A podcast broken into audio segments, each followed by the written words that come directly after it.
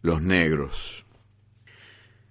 En 1916, en el primer campeonato sudamericano, Uruguay goleó a Chile 4 a 0.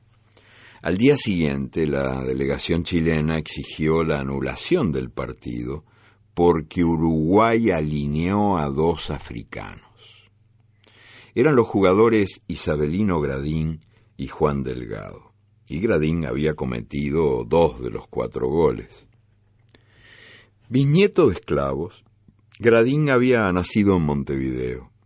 La gente se levantaba de sus asientos cuando él se lanzaba a una velocidad pasmosa, dominando la pelota como quien camina, y sin detenerse esquivaba a los rivales y remataba la carrera. Tenía cara de pan de Dios, y era un tipo de esos que cuando se hacen los malos, nadie les cree. Juan Delgado, también bisnieto de esclavos, había nacido en Florida. Mucho se lucía Delgado bailando la escoba en los carnavales y la pelota en las canchas. Mientras jugaba, conversaba y les tomaba el pelo a los adversarios.